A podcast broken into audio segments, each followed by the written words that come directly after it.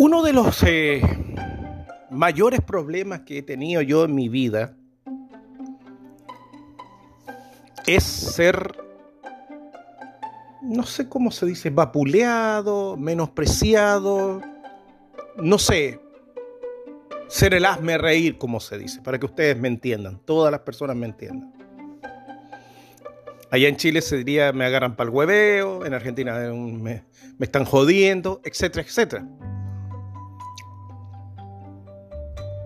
Para la gente que me sigue, que ha escuchado, que escucha el programa en la mañana o que me ve en el canal de YouTube, sabe que yo soy un apasionado de la ufología. ¿Ya?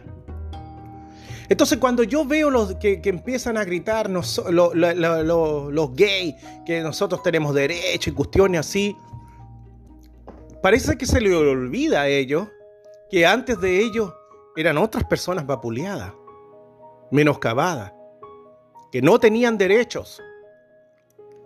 El rock y el metal también.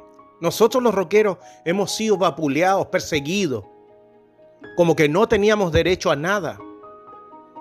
La primero que se, se levantaron contra nosotros fue las religiones, Iglesia Católica, Iglesia Evangélica, Testigos de Jehová, Mormones. No, ellos siempre se mantienen a un lado, pero siempre nos miran todos nos miraban a huevo.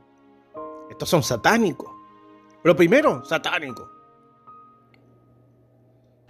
¿Me entienden? Entonces yo miro a esa gente que llora, que, pero por favor, pues.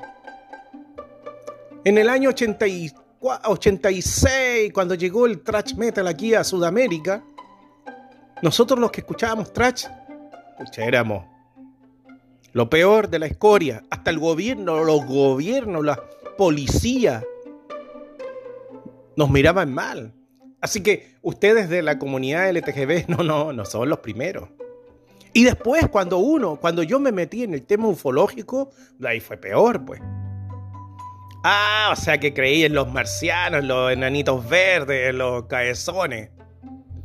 No, yo le he dicho no.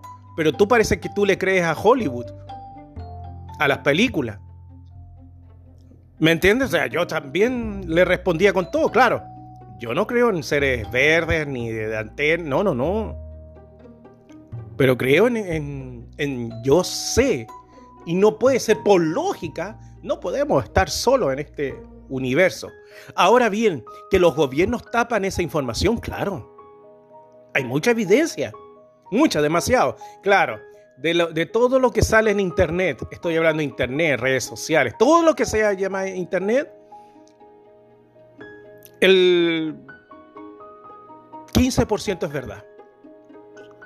O sea, la próxima vez que tú estás escuchando y te metas a Internet a buscar casos de ovni, casos ser extraterrestres, el 15% es verdad. Lo demás son todos Mentiras. ¿Por qué? Porque esa gente quiere, lo único que quiere es tu like, tu, que le sigan, que les des plata. ¿Me entiendes? Entonces, que hoy en día vea que gente está pidiendo sus derechos, reclamando que hemos sido vapuleados, que menospreciados, que nosotros las mujeres, que nosotros los hombres, que nosotros los gays, que nosotros no sé qué cosa.